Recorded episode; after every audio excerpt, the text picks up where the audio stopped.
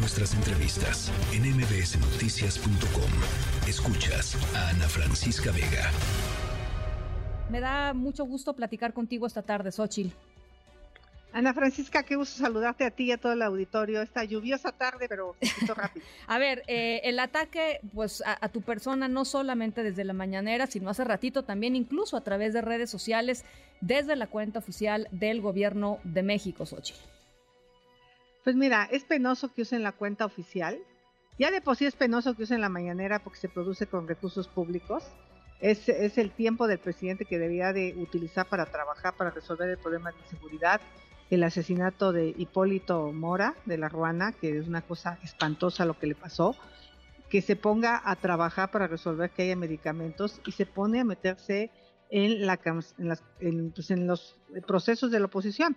Yo entiendo que sus procesos están muy aburridos, que sus corcholatas son muy aburridas y entiendo que quiera venirse para acá, pero bueno, ya que ya, yo digo que ya le pare el presidente, él quién es para endosarme a mí a un personaje del cual yo no pertenezco, del cual yo solo lo he visto algunas ocasiones en mi vida. Te hablas ah, de Claudio X González, ¿no? Pues es la persona que el presidente desafortunadamente, si no dice que Fox, si no dice que la oligarquía, o sea, no, a ver, el presidente tiene que tener que habemos mujeres, que no todas las mujeres son como las de su gabinete, que habemos de mujeres valientes, centronas, trabajadoras, independientes, chingonas, que no nos debemos a ningún hombre entonces yo ahí sí le digo al presidente que deje su machismo de un lado. No se vale que trate de endosarme un hombre y no reconozca mi capacidad, mi trabajo al lado de los pueblos indígenas. Lo que más le duele a él es que a mí me conocen en las entrañas de este país. Ese es su dolor. Y por eso trata de descalificarme y por eso trata de sacarme eh, de la contienda a como dé lugar, como lo hizo en su momento con algunas candidatas mujeres de la oposición. Pero aquí yo le quiero decir que me he encontrado a muchos hombres como él, a muchos en mi vida, y ninguno me ha detenido.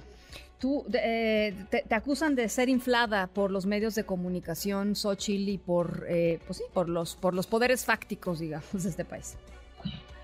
Te digo que sus corcholatas son bien aburridas, los medios de comunicación les da flojera llevarlas.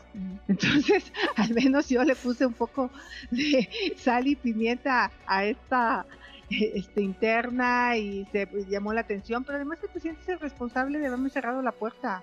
Oye, Yo estaba a gusto por la ciudad. A ver, ¿a qué le, a qué le atribuyes eh, pues este interés, digamos, que, que, poco a poco vamos a ir viendo pues, si se refleja en las encuestas o no, o no? Pero ¿cómo lo, a ver, ¿a qué se lo atribuyes y cómo lo sientes tú? ¿Cómo lo has vivido tú? Yo le atribuyo que hay un trabajo de demasiados años a lo largo de mi vida. La gente me recuerda lo mismo por la papilla que llevaba las comunidades indígenas cuando tenía la fundación.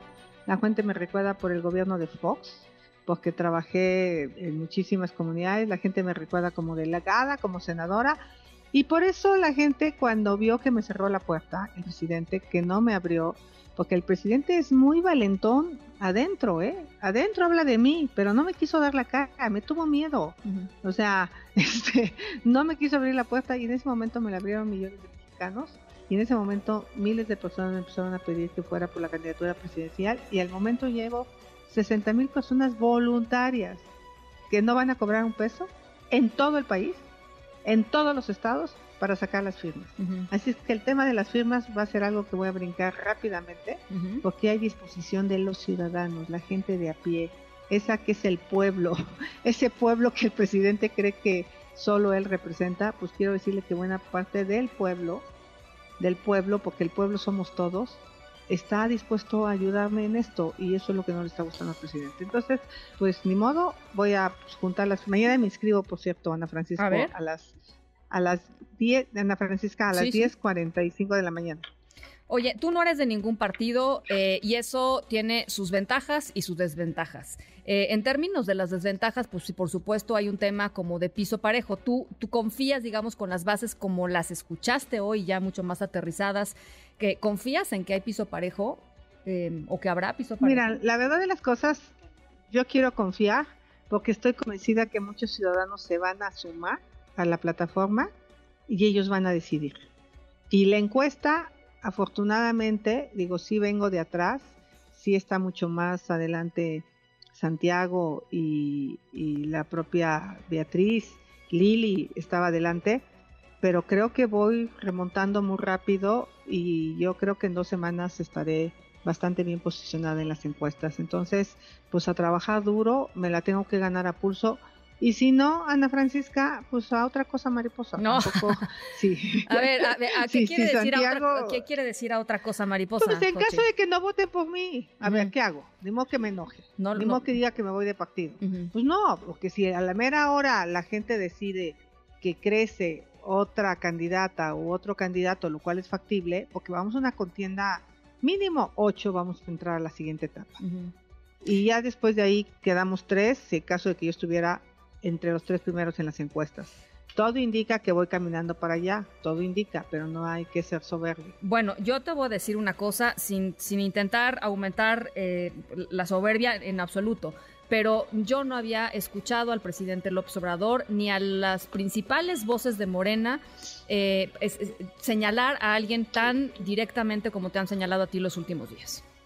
O sea, algo pues están viendo en ti que, que, no, que no ven en los demás, Xochitl honradez, trabajo, una historia de vida de esfuerzo, una trayectoria de conocimiento, conozco los temas técnicos y puedo resolver los graves problemas de este país porque me sé ayudar de los mejores equipos. Hoy no es de ideologías, no es de izquierdas, no es de derechas, hoy es resolver el tema del agua, que el país va a entrar en una crisis si no hacemos algo, resolver el tema de la energía, que sea limpia y que sea barata, resolver el tema de los medicamentos, de la educación, del empleo. Eso es lo que los mexicanos quieren. Los mexicanos ya no quieren pleito, ya no quieren confrontaciones, ya se cansaron de un gobierno que todos los días polariza. Si buscan a una mujer ingeniera, técnica, capaz de resolver problemas, que no tiene odios en su corazón, y que además va a dejar todos los programas sociales del presidente de la República, aquí estoy. ¿Ya no vas a regresar a la mañanera, Sochi? Pues mira, el presidente se metió un recurso de revisión a través de dos instancias de la Fiscalía General de la República, o sea, me echó un montón, y la metió a través de la Consejería Jurídica. Entonces, en pocas palabras, está pateando el bote para que eso se vaya como para el 2024, y pues ya me va a llegar a el requerimiento, porque te quiero decir que el presidente me va a entregar la banda presidencial y yo se la voy a recibir con una amplia sonrisa, por cierto, así es que me vaya respetando. Bueno, pues ahí está. Xochil Galvez, senadora del PAN, aspirante a la candidatura presidencial. Te mando un abrazo, Xochil, gracias por conversar esta tarde con nosotros. Noticias.